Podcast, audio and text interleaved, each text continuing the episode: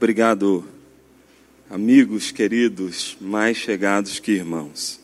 Eu estou em casa, estou feliz, porque nas férias posso pregar na igreja que me iniciou.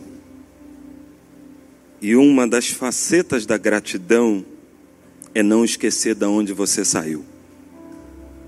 Essa é uma das faces da gratidão. Eu quero louvar a Deus, viu? Amigo, pastor, pai espiritual, a sua vida, a vida da Mônica.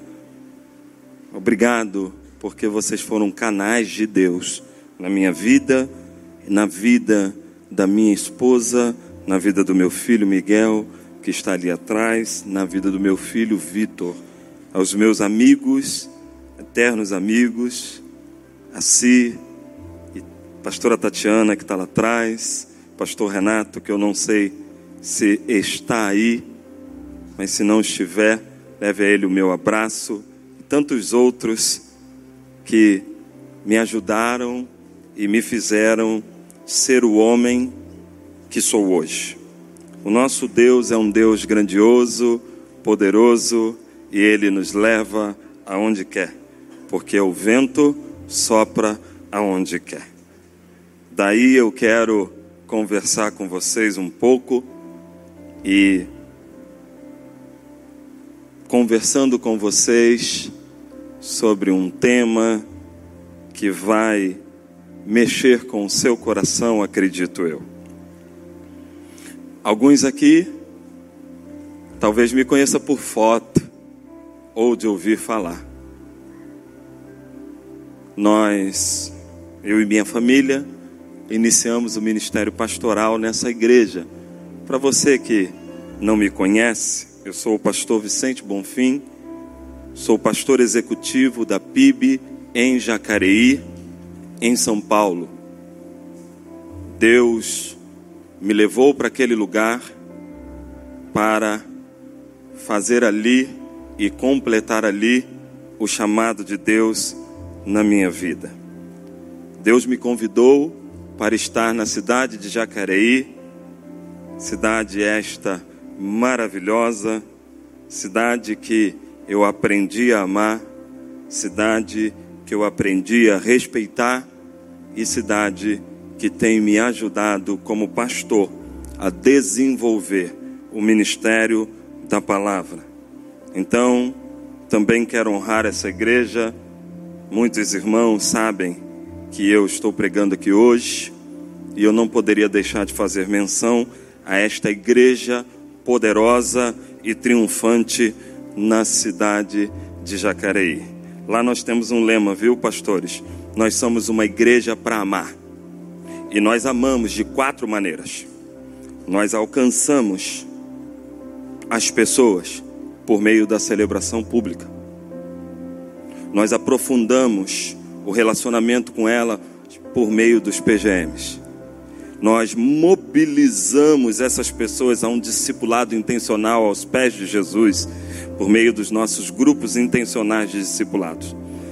Mas eu falei isso tudo só para dizer uma coisa nós repartimos vida. E a vida para nós é uma pessoa, ela se chama Jesus.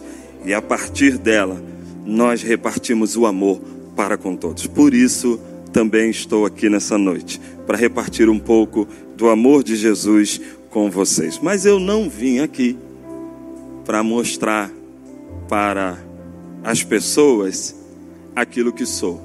Gosto de ser chamado de servo e sou apenas um tubo que dou espaço para fluir o rio de Deus. Nada mais do que isso. Ao nosso Senhor, toda honra, toda glória e todo louvor. Por isso, nós vamos dedicar uma salva de palmas a Cristo, porque é Ele que faz todas as coisas. Ok? A Ele toda honra, toda glória. Ele merece toda adoração. Não eu. Você pode fazer melhor. Ele merece toda adoração toda adoração. O homem não é nada, mas o nosso Deus o é. Tive essa oportunidade linda. É sempre muito bom ministrar numa igreja que você se sente à vontade, numa igreja viva. Perguntei ao Wagner Duarte se ele tinha dado um copo de óleo de dendê para a pequena dele que está voando aqui, né? Cantando e levando o povo a esse desenvolvimento de adoração. Eu queria pensar com você, nesses minutos que tenho para conversar contigo, sobre um tema. Tema este que tem permeado a minha vida, o meu coração, tenho pensado muito sobre isto, tenho pensado muito nesse tema, nesse período que nós estamos passando. O tema é do ceticismo à credulidade. É certo que nós vivemos envolvidos com muitos porquês.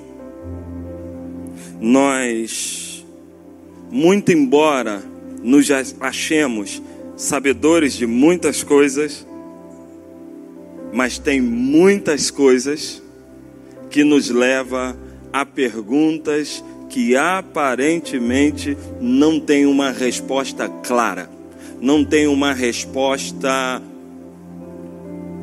aparentemente coerente. A vida muda. Assim como um pouco de tempo atrás nós nos reuníamos, nós nos abraçávamos, nós apertávamos as mãos, nós não usávamos máscaras, mas de repente tudo mudou. A vida muda. E qualquer mudança na vida nos leva a questionar tantas outras coisas da nossa existência. E a nossa maneira de pensar é querer investigar e achar respostas para os nossos questionamentos. Se você olhar para dentro de você, você vai perceber que você é um ser cheio de questionamentos. Daí, então eu quero dialogar com você num texto, quero expor para você esse texto e quero propor que com este texto nós analisemos os nossos próprios questionamentos por meio do viés do conhecimento da palavra de Deus.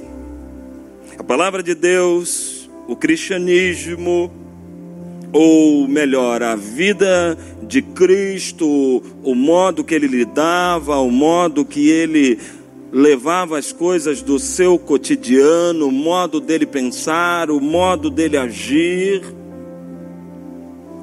É um exemplo para nós outros de como devemos viver a nossa vida e como devemos levar a vida cristã e responder os nossos próprios questionamentos e também levar outras pessoas a encontrar respostas dos seus questionamentos. Pastor Vicente, sobre o que você vai falar conosco? Vou falar sobre levar pessoas do ceticismo, da incredulidade, da falta de fé, da vontade de desistir e conduzi-las à fé, à credulidade, à vontade de vencer, à vontade de viver, a ter propósito na vida, porque uma mensagem ela precisa ser intencional, ela precisa dizer primeiro o que eu quero que vocês entendam e como eu quero que vocês apliquem. Então, eu quero usar esse texto mostrando para você o discipulado que Jesus fez com um jovem cético e o tornou alguém que passou a crer em Jesus e na Sua palavra. E eu convido a você que está aqui, a você que está em casa, eu tenho é, os olhos aqui no chat da igreja e isso é muito bom que você esteja aí pelo chat e você pode desenvolver também conosco. Não fique é, apático na sua casa só assistindo uma mensagem, mas participe dessa mensagem conosco, participe deste tempo aqui. Pegue a sua Bíblia ou pegue seu smartphone que você está em posse e abra lá em João capítulo 1, verso 43 ao verso 51. Neste texto nós vamos encontrar um homem, um jovem que tinha muitos questionamentos, e esses questionamentos que ele tinha estava o levando a fazer perguntas que aparentemente não tinham respostas. Eu vou te dar um tempo bem salutar para que você possa é, abrir aí a sua Bíblia, ou você, se quiser, vai acompanhar ali no telão, vai aparecer no telão para você que está aqui. Então, você pode participar conosco. A palavra de Deus diz assim: No dia seguinte, Jesus decidiu partir para a Galiléia. Quando encontrou Filipe, disse-lhe: Siga-me. Filipe, como André e Pedro, era da cidade de Betsaida. Filipe então encontrou Natanael e lhe disse: Achamos aquele sobre quem Moisés escreveu na lei a respeito de quem os profetas também escreveram. Jesus de Nazaré, filho de José, perguntou então Natanael: Nazaré? Pode vir alguma coisa boa de lá? E disse-lhe Filipe: Venha e veja.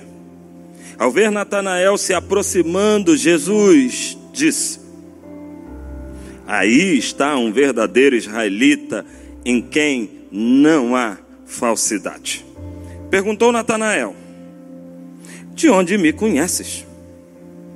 Jesus respondeu: Eu vi quando você estava debaixo da figueira, antes de Filipe o chamar. Então, você está comigo aí, querido? Juntinho? Então Natanael declarou: Mestre, Tu és o filho de Deus, tu és o rei de Israel. E disse Jesus: Gosto muito de Jesus por causa disso. Jesus disse: Você crê porque eu disse que o vi debaixo da figueira? Você verá coisas maiores que essa. Então acrescentou: Digo-lhes a verdade, vocês verão o céu aberto e os anjos de Deus subindo e descendo sobre o filho do homem. Abaixa sua cabeça um pouquinho. Senhor, em nome de Jesus. Ministra o nosso coração nessa noite, Paizinho querido. De nós que estamos aqui, daqueles que estão em casa. Passa por esse canal da Igreja Batista Memorial no YouTube Passa as verdades aplicadas neste texto para o coração dos nossos irmãos que estão em cada canto, nos assistindo de forma presencial também. Mas a todos aqueles que ainda vão assistir posteriormente esse vídeo, que o Senhor possa falar tão poderosamente como o Senhor falará hoje aqui. Te pedimos isso porque a tua palavra é a verdade. E o Senhor mudou o coração daquele jovem cético, e eu sei em quem tenho crido, e sei que tu és poderoso para mudar o coração dos céticos que podem vir a ouvir essa mensagem, trazendo a eles ao princípio máximo e a maior posição que podemos estar, que é dobrado aos teus pés.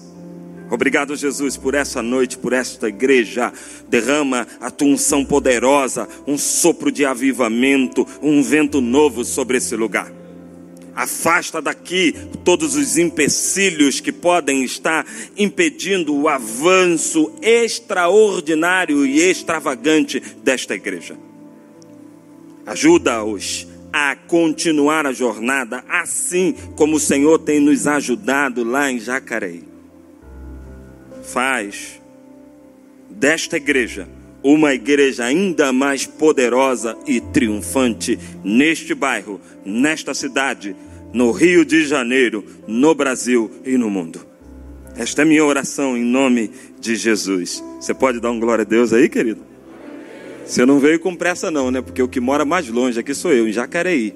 Então, fique tranquilo. Nós vamos bater um papo.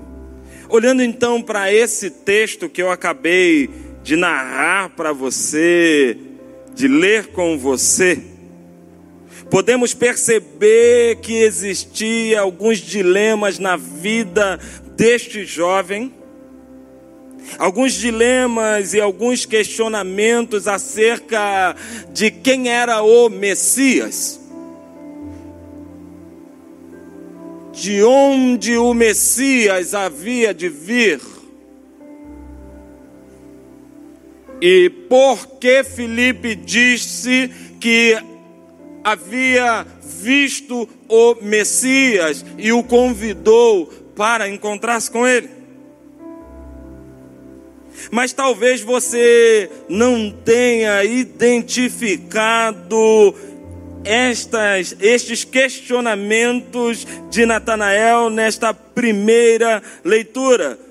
Portanto, então eu quero demonstrar para vocês algumas características que Natanael comprova ser um homem cético, apesar de ser um estudante e seguidor de João. Tudo bem?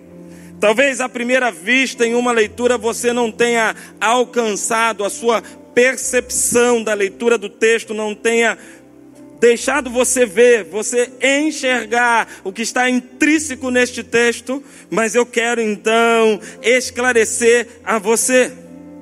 Na época de Cristo, a cultura grega era a base do pensamento filosófico. Um dos pensamentos principais era que o universo obedecia racional e moralmente à natureza. Era o Logos, que, que eu disse? Era o? A ordem da natureza. A vida bem vivida era aquela que se conformava com essa ideia. Por isso, então, João, quando ele começa o evangelho, escrevendo, ele toma emprestado esse termo Logos. Ele diz assim: no princípio, você pode acompanhar aí no telão, era o verbo, o Logos. E o verbo estava com Deus e o verbo era Deus. João então, conduzindo-se por sua escrita, ele começa a se apropriar do termo Logos.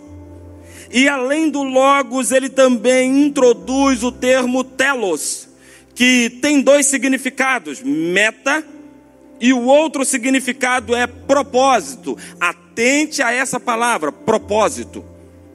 Então João estava dizendo que o logos, viu, pastorzão, vinha com um propósito ou para estabelecer um propósito para as pessoas que se encontrassem com ele. E agora então isso era uma bomba que caiu no pensamento filosófico daquele tempo, porque estava desconstruindo uma visão muito bem tratada e muito bem firmada no conhecimento intrínseco daquelas pessoas. E João, agora, um rabino muito diferenciado, essa é a palavra melhor, começa a trazer para o povo e para os seus discípulos, diretos e indiretos, que o Logos era não mais respondido pela natureza, mas sim por uma pessoa.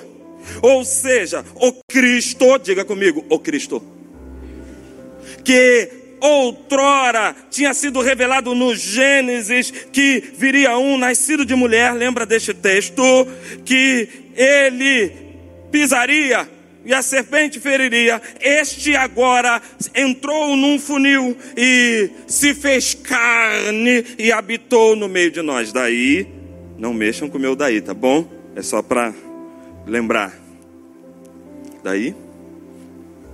João agora então estabelece um conceito novo. É como se eu chegasse aqui e dissesse: Olha, há uma boa nova para você, há uma boa nova para você, há uma boa nova para você que está em casa. É como se eu chegasse aqui agora e dissesse o seguinte: há uma boa nova, há um vento novo, há um sopro novo, há um acontecimento novo, e de repente você está tão enraigado nesse conceito de tristeza, de morte, de luto, de sofrimento momento de dor que você não consegue enxergar. Então João era como se ele tivesse rasgando o véu e fazendo as pessoas encontrar uma nova perspectiva. Ou seja, talvez você entrou aqui sem perspectivas, mas Deus, eu tenho certeza que me trouxe para deixar claro para você que ele não está morto e que todas as coisas ainda vão acontecer como sempre aconteceram. Como então eu estava conversando com você, a Bíblia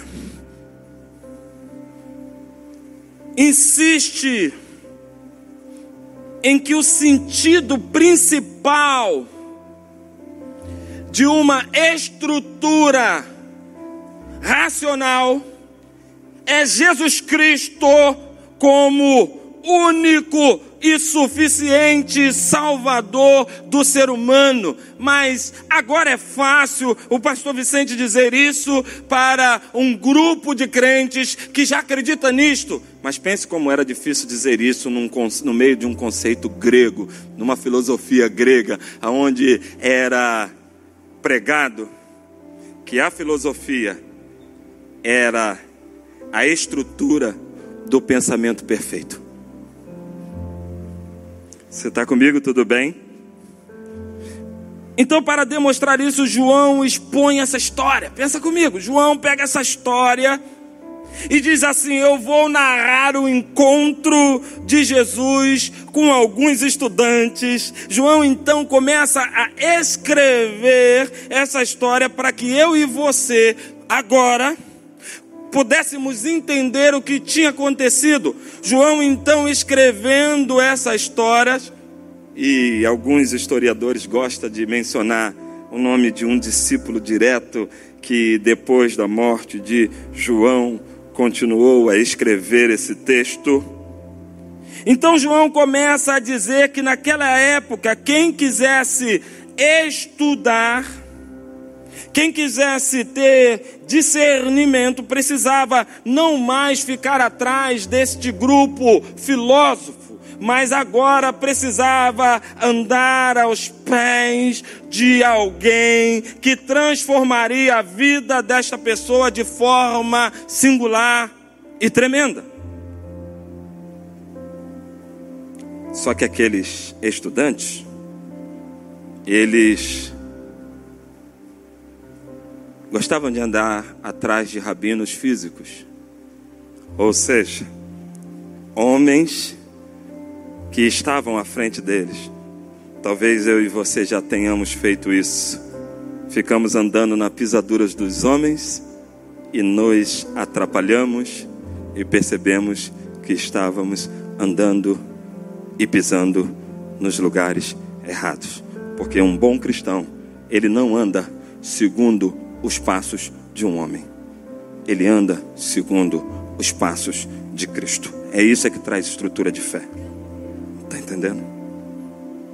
Então agora, João se apropria e diz assim: olha,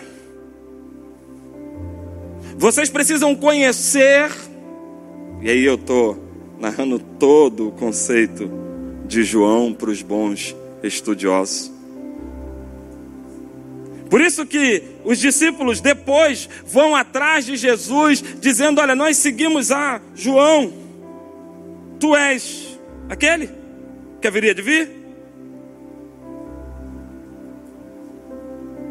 E aí ele narra a história que ele envolve Pedro, Felipe, Natanael. E é essa história que eu quero mostrar a você como estrutura de alguém cético. E o que Natanael fez que comprova isso. A primeira coisa então que Natanael demonstra para mim e para você que ele era um camarada cético. Vai aparecer para você aí. Natanael foi snob por causa da sua cultura. Natanael era um discípulo direto de João, andava aos pés de João e não acreditava que o Messias podia vir de Nazaré. Observe. Filipe encontrou Natanael e lhe disse: Achamos aquele sobre quem Moisés escreveu na lei. Olha o que Filipe está dizendo para Natanael. E a respeito de quem os profetas também escreveram. Jesus de Nazaré, o filho de José. E perguntou Natanael: Nazaré? De Nazaré? De Nazaré? Por quê? Se olharmos então para o texto, repararemos isso na resposta de Natanael. Ele diz: De Nazaré pode sair alguma coisa boa. Natanael então é um snob espiritual. Ele acha que o conceito e o conhecimento que ele tinha era o conhecimento perfeito e que então, numa estrutura do pensamento de que Jesus jamais viria de uma cidade tão pobre e nasceria num lugar tão ruim. Perceba uma coisa incrível: Natanael não conseguiu acreditar que Jesus poderia vir de Nazaré. Ele faz um questionamento: há alguma coisa boa ali em Nazaré? Naquele fim de mundo? E pasme você, sabe onde era o local de nascimento de Natanael? Galiléia. E sabe onde fica Nazaré? Galiléia. Talvez você sentou aqui hoje e disse assim: pode sair alguma coisa boa daqui?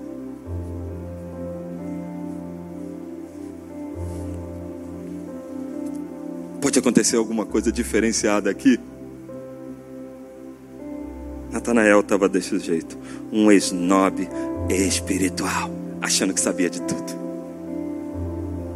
Essa era a característica de Natanael e ele demonstrou isso. Ser snob é tratar as coisas espirituais que você não entende com um menosprezo, como se você entendesse é falar de assuntos que você não entende com um menosprezo, como se você entendesse. Eu simplifico isso. Sabe o que é uma característica do menosprezo? Já experimentou conversar com alguém e essa pessoa está revirando os olhos, fazendo caras e bocas? Isso é uma estrutura do menosprezo.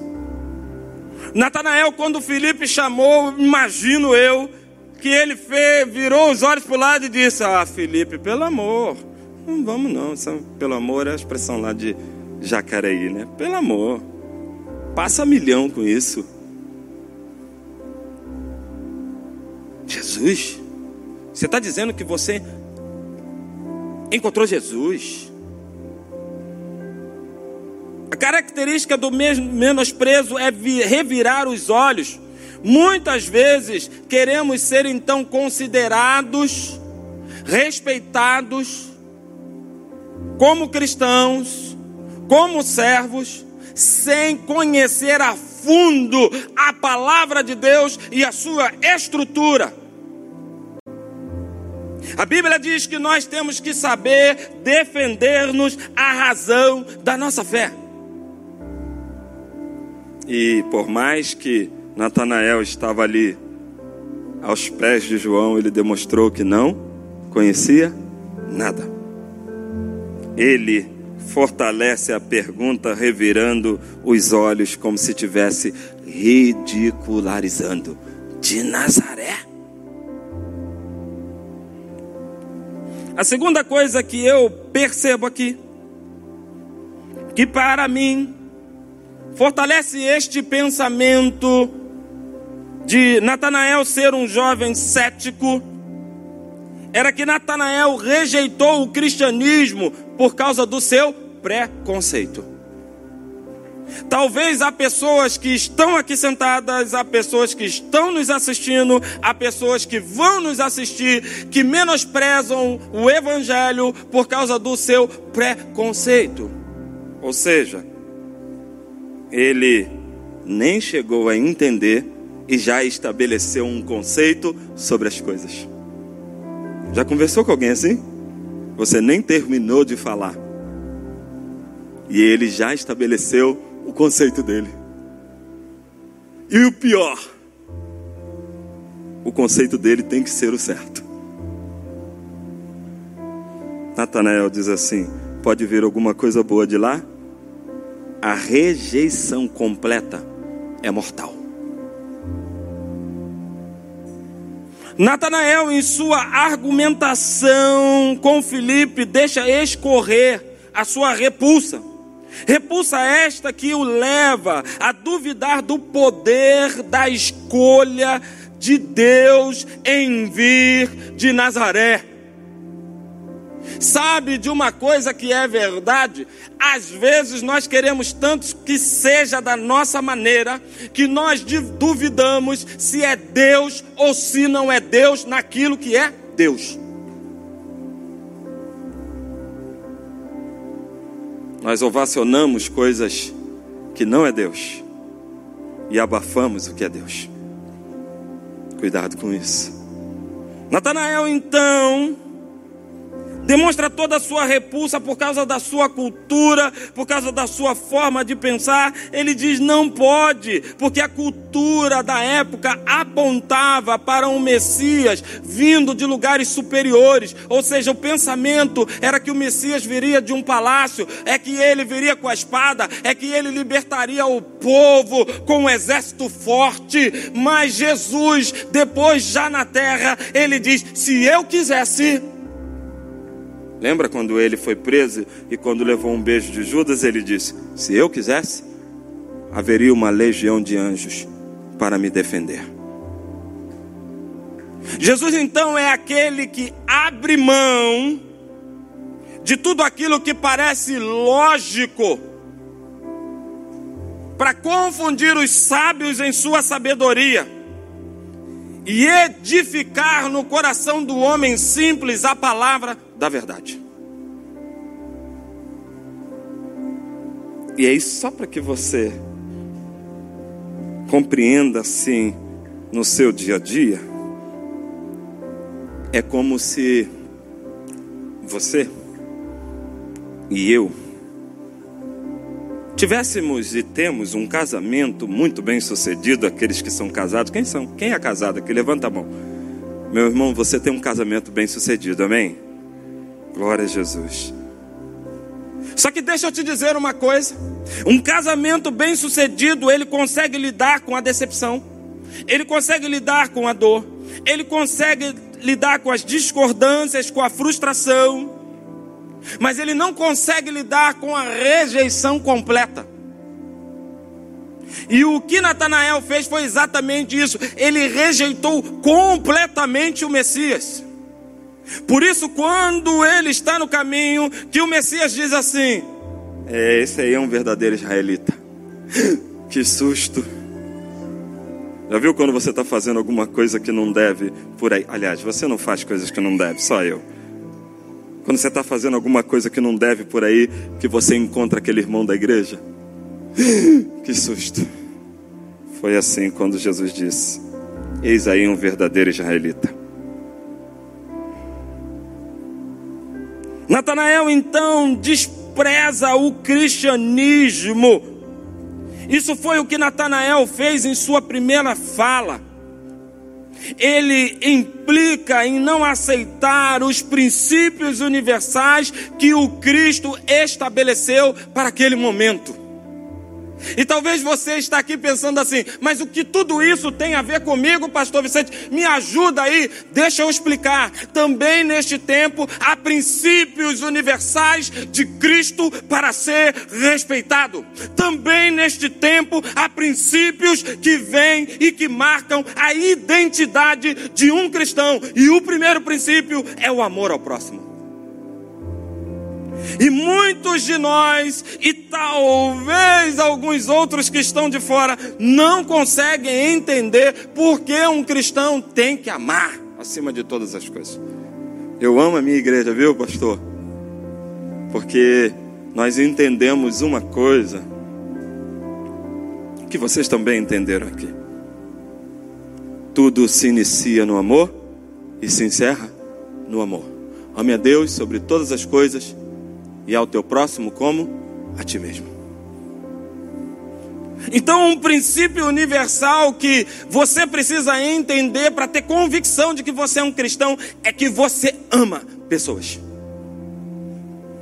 Uma outra coisa que você precisa entender, que eu preciso entender como princípio deste tempo, é que nós precisamos estabelecer um perdão genuíno para todos. Nós não fomos chamados para sermos juízes, nós fomos chamados para ser servos, nós fomos chamados para levar as pessoas a Cristo. E talvez você que entrou aqui nesta noite achando que você não tem condições de estar aqui, saiba de uma coisa, querido: o Cristo veio nesta noite, neste lugar, por causa de você. Porque ele não vem para pessoas sãs, ele vem para os doentes. Ele não vem para aqueles que se acham autossuficientes ou independentes. E deixa eu dizer uma coisa: a palavra independente, apesar dela estar no dicionário português, ela não existe para o cristão. Nós somos autônomos e não independentes, porque nós dependemos do Cristo e dependemos um dos outros. Cristo veio para aqueles que estão nesta noite necessitados de respostas sinceras para os seus questionamentos e que são legítimos e que são reais. Por que eu perdi minha mãe? Por que eu perdi o meu pai? Por que eu perdi meus irmãos? Porque é legítimo, é real. Mas isso não pode fazer que, que você diga que o Cristo não é o Cristo. Isso não pode levar você a uma dúvida de quem você é e de quem Cristo é. Natanael, por causa do seu próprio conceito, sua própria cultura, seu próprio entendimento, achava que ele não podia aceitar aqueles princípios. E um outro princípio desse tempo, e eu louvo a Deus pelo anúncio que foi feito aqui: cuidar dos mais desprovidos e dos mais necessitados. Uma igreja que não cuida do próximo, que não investe em missões, que não faz nada significante para fora. E aí, se eu tivesse aqui, eu ia revelar, né? Eu não posso. Cena dos próximos capítulos. A Netflix faz isso, então semana que vem ou na outra você vai ver aí algo novo que vai acontecer nesse lugar a respeito dessa questão de que uma igreja ela é robusta biblicamente e poderosa espiritualmente. Ela se enche aqui dentro e avança lá fora. Entende? Sabe por quê, queridos, que eu estou gastando todos esses vinte e poucos minutos que eu estou falando aqui só para dizer para você que Natanael foi um camarada snob, que Natanael rejeitou o Senhor Sabe por que eu estou dizendo? Porque, muito embora nos achemos a última bolacha do pacote, e aqui é biscoito, né? Não é bolacha. Nós não somos. O Cristo o é. O Cristo o é. O Cristo o é. É Ele que está no controle de todas as coisas. Perceba.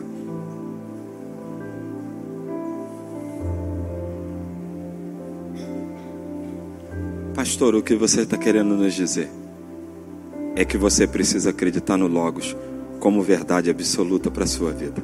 Eu não sei o que você está passando. Eu sei que daqui a pouco eu vou entrar no meu carro e vou me embora. E vocês vão ficar aí para resolver. Mas uma coisa eu sei: que se você acreditar no Logos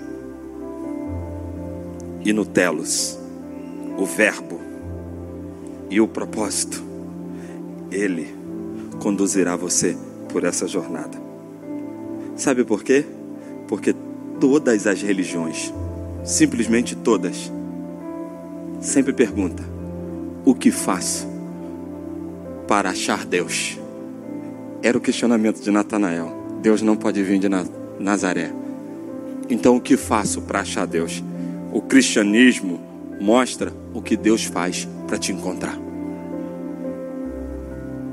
Entendeu isso? Talvez você não tenha entendido. Eles aqui na frente entenderam. Eu vou explicar melhor.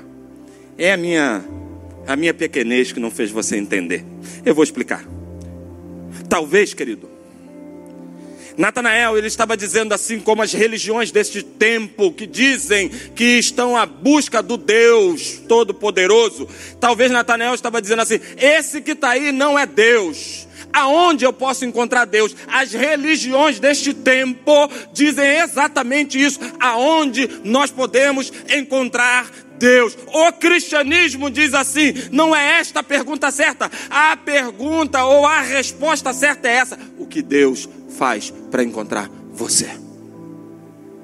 Há, religiões que dizem assim: o que faço para achar Deus? Natanael estava assim: ah, esse aí não pode ser, de Nazaré não vem nada de bom, então o que eu vou fazer para achar Deus? O cristianismo responde isso. O cristianismo diz sim, que Deus faz tudo para achar você. Entende isso? Ele faz tanto tudo que ele morreu por você na cruz do Calvário para conduzir com uma cooperação entre a lei e a graça os seus pecados e os meus. Entende isso? Pode, pastor, tem mais quantos minutos? Posso, posso ficar à vontade, gente? Tudo bem? Então tá. Todas as religiões dizem assim: você precisa fazer algo para se conectar com Deus. O cristianismo diz assim: Cristo fez tudo para se conectar com você. Uau! Entendeu esse negócio? Você está achando que você é o centro o pensamento psicológico de algumas pessoas acha que elas são o centro. O centro não, não é você, o centro é Jesus, mas ele saiu do palco para colocar você lá, porque ele ama. Entende isso? Nós não somos o centro. O centro é Cristo. Ele morreu por você. Então ele se humilhou, ele saiu do lugar da posição de destaque, é isso que eu quero dizer. Ele saiu da posição de destaque, que é dele, para ser humilhado na cruz do Calvário, para morrer pelo meu e pelo seu pecado. E Natanael não conseguia entender isso, talvez tenha alguns Natanaéis aqui, viu? Céticos. Desculpe, irmãos, mas quem me conhece sabe que eu sou um homem que tem um compromisso com a Bíblia amo as pessoas, mas o meu compromisso é com a palavra. Mas aí sim, faça assim: ufa, graças a Deus. Todo encontro com Jesus muda quem encontrou com Ele. Entende? Todo encontro com Jesus muda e não foi diferente com Natanael. Ao encontrar-se com Jesus, ele foi surpreendido e impactado. Sendo assim, o que fez Jesus para esse jovem? Para ele passar de um pensamento cético ou do ceticismo para a credulidade. Duas coisas simples para a gente ir embora. Primeiro, Jesus transformou a descrença dele em crença. Jesus ruiu a estrutura do pensar dele e disse: Você não está pensando certo. Você não está pensando certo. E desconstruiu isso, dizendo: creia em mim. Jesus disse: desta forma, por meio de Filipe, quando Filipe diz assim: venha e veja. Se você não acredita, venha e veja. É como se eu dissesse para você: Jesus está aqui. Sai do seu lugar, venha e veja. Felipe então desafia Natanael, dizendo: Tudo bem, cara, você é um intelectual. Então deixa eu fazer você experimentar uma coisa que talvez você nunca experimentou. Venha e veja, se posicione, se levante, mude de atitude. E aí, Natanael então vem. Ao ver Natanael se aproximando, disse Jesus: Aí está o verdadeiro israelita, em quem não há falsidade. Perguntou Natanael, porque ele estava questionando a Jesus ainda há pouco: De onde conheces-me? E Jesus respondeu: Eu vi quando você estava debaixo da figueira, antes de Filipe o chamar. Natanael foi impactado por esta fala de Jesus, pois ele havia revelado algo que ninguém sabia. Talvez você ainda não tenha parado para estudar sobre esse texto. Eu sei que às vezes mensagens assim são muito densas. E eu sei que eu estou pregando de forma expositiva para você. Mas tem paciência comigo, tá bom? Continue me amando havia uma teoria de que Natanael, quando criança, foi posto embaixo de uma figueira e quando os soldados vinham com aquela ordem de matar todas as crianças de zero a dois anos, os soldados nunca o, o achou, porque sua mãe ficava orando e intercedendo para que cegasse a vista dos soldados. E sabe só quem sabia disso? Natanael, sua mãe e Deus. E quando Deus revelou para ele, esse é um verdadeiro israelita, possivelmente a mente dele se voltou quando ele era pequeno, porque esse comentário a qual a tese foi escrita diz que aos 15 anos sua mãe o revelou esse feito. E quando ele olhou para Jesus e ouviu o que Jesus estava falando, ele disse: Ah, esse não é outro, senão o Deus que mamãe orava. Natanael havia estado então debaixo dessa figueira, possivelmente, isso não é meu, mas é uma teoria que dizia que ele foi protegido e guardado por essa figueira, e sua mãe então revela para ele todo esse acontecimento. Por isso, Jesus, quando fala para ele, guarda essa. Eu te vi embaixo da figueira. Jesus estava dizendo assim: Eu conheço o teu passado eu conheço o teu presente e eu preparo o teu futuro. Entendeu esse negócio? Sabe isso? É tipo assim: eu te vi embaixo da figueira, Natanael. Sei que as coisas estão te bombardeando. Sei que o excesso de ansiedade está destruindo você. Conheço você no profundo. Sei que a depressão está te matando por causa deste tempo mas eu estou no seu presente, eu estou aqui. Segura na minha mão. Vamos junto, eu vou te conduzir. Eu não vou soltar você, você não vai ser derrotado, você não vai ser humilhado, você não vai ser destruído. Eu vou continuar te conduzindo porque eu tenho um futuro para você. Entende isso? E aí ele quebra a ótica. E ele quebra a estrutura do pensamento filosófico que era um pensamento do real. Eu gosto muito dessa teoria aqui, porque essa teoria responde o Deus que era ontem, o Deus de hoje e o Deus de sempre. Talvez você entrou aqui com um pensamento de que Deus não pode fazer nada para mudar a sua situação.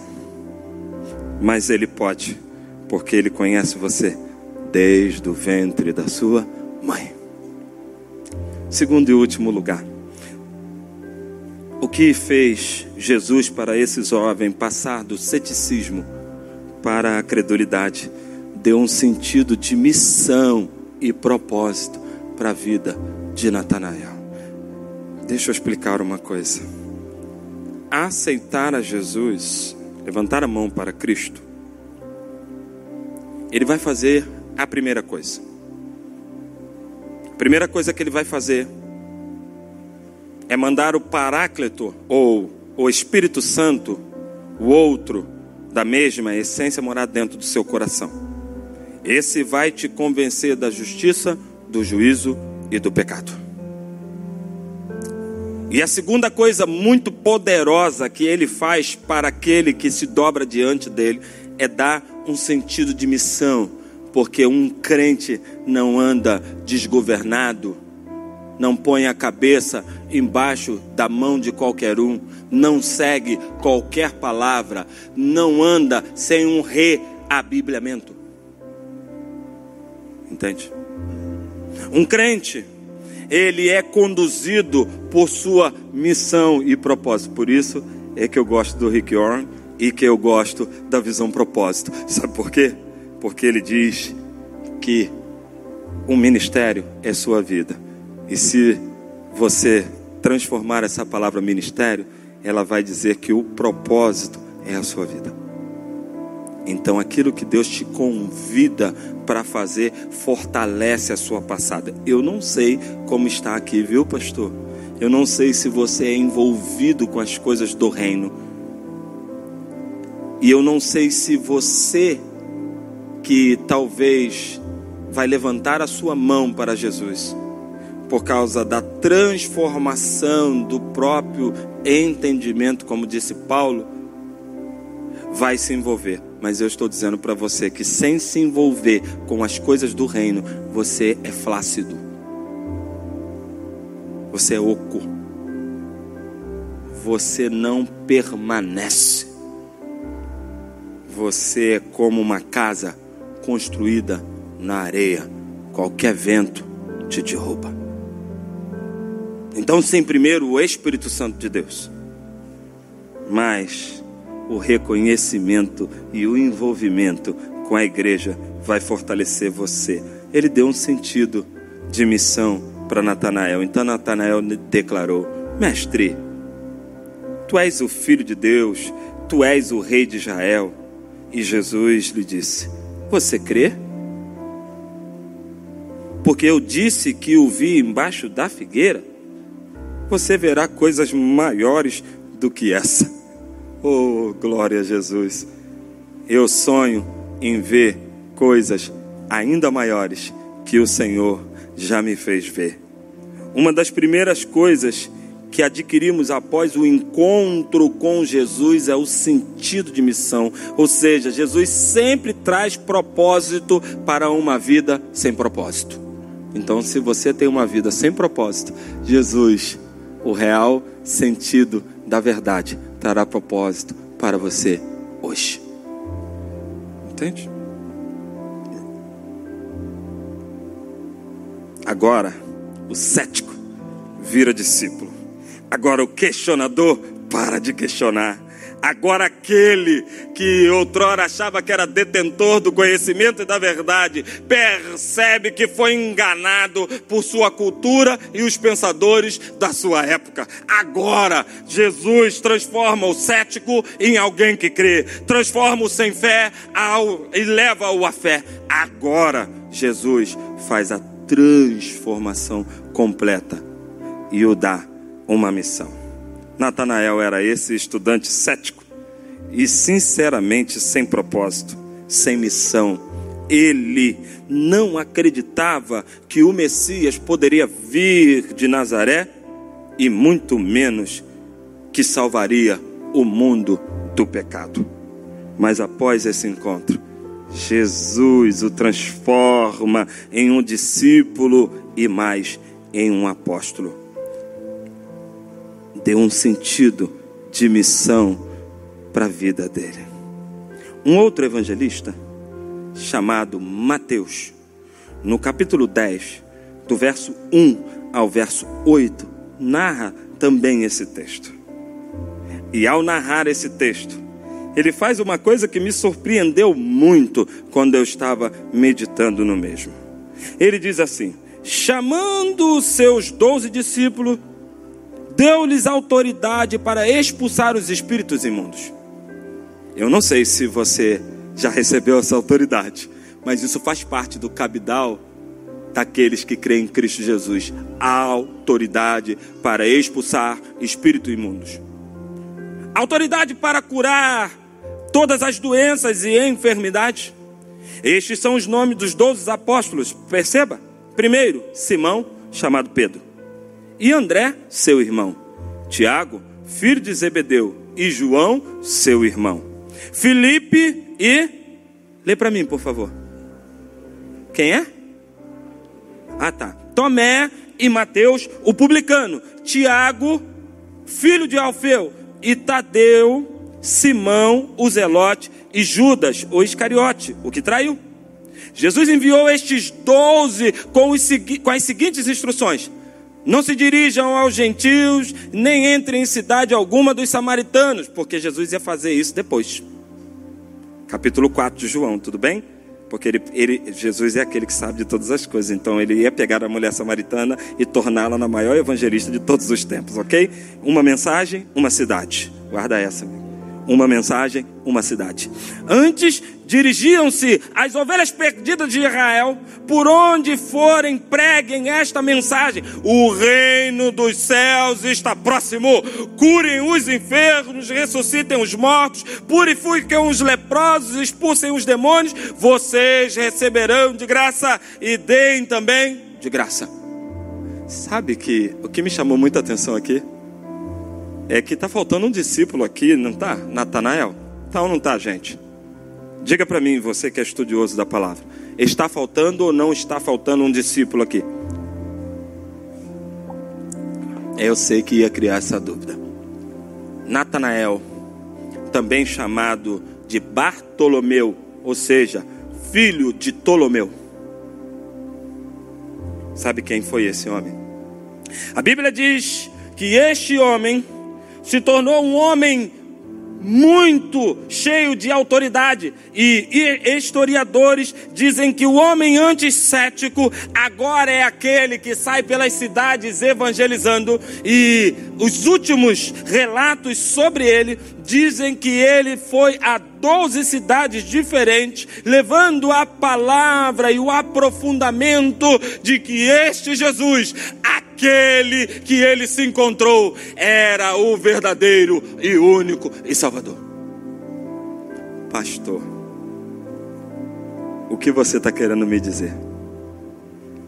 Quero concluir esse tempo dessa mensagem. Obrigado, querido, pelo convite.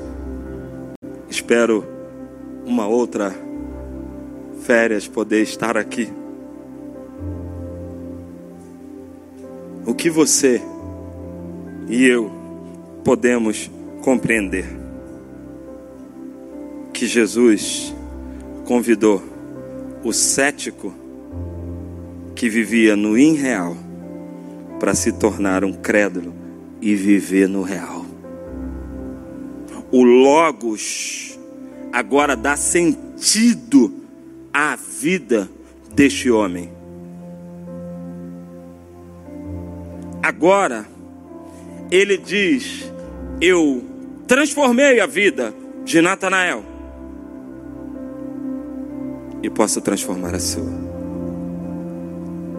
Ele disse: Eu transformei a vida de Natanael e posso transformar a sua. Talvez então você tenha entrado aqui simplesmente, sabe para quê?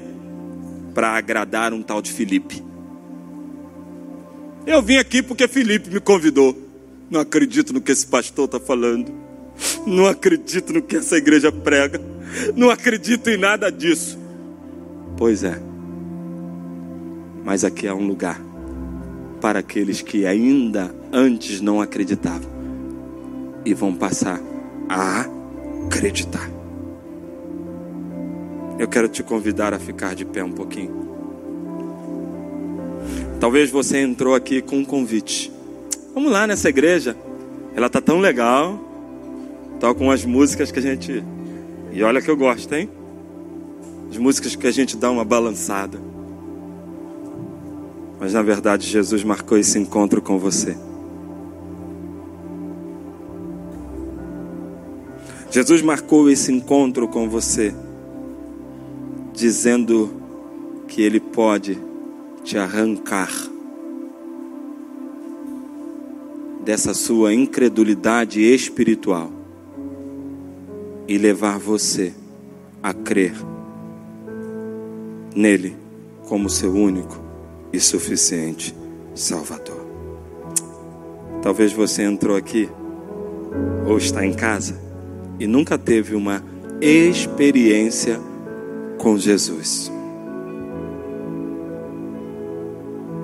Jesus fala para Natanael: Você veio me encontrar simplesmente para poder atestar que não era eu, mas eu me deixei encontrar por, por você, para que você tenha a completa convicção que sou eu. E mais, se você deixar, o conduzirei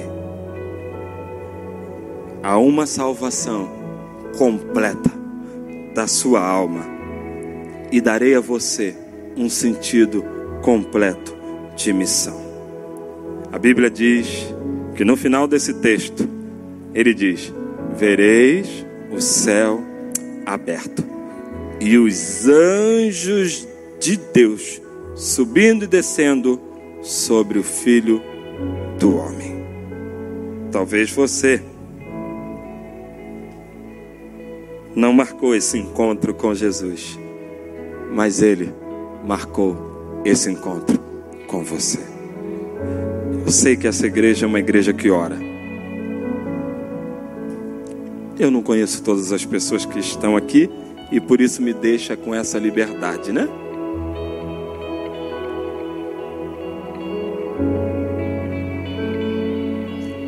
Eu conduzi você por alguns questionamentos. E você pode ter tantos outros. Mas eu digo para você uma coisa. Para todos os questionamentos desta vida, existe uma resposta. E a resposta é a palavra de Deus. A resposta é Jesus.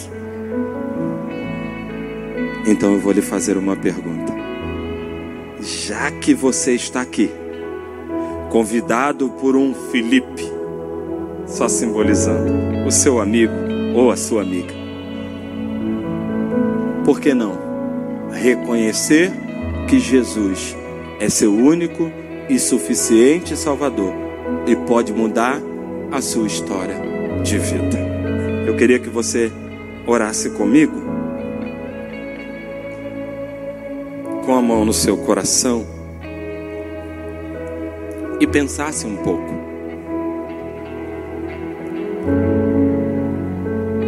Eu devo ou não devo entregar o meu coração para Jesus?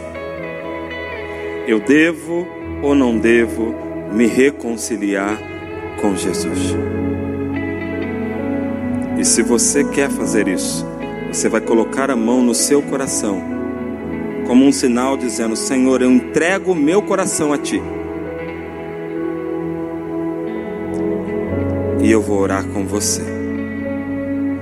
Senhor, em nome de Jesus, essa pessoa que está com a mão no coração, ela está fazendo uma aceitação pública ao Senhor. Seja aqui ou seja em casa. Ela está entregando seu coração ao Senhor.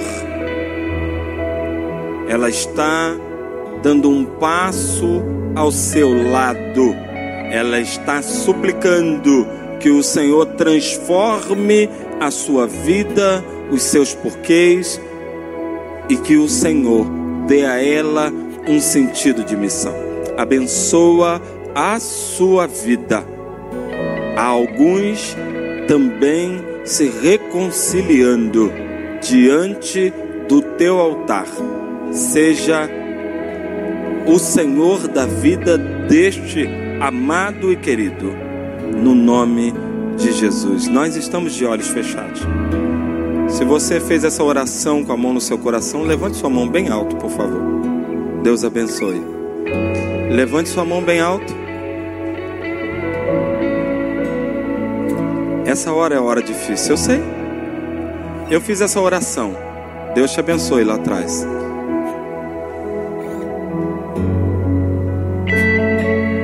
Deixa eu ajeitar uma coisa aqui, pastor. Posso? No meu tempo, essa igreja, quando, quando alguém fazia uma aceitação, ela fazia como, pastor?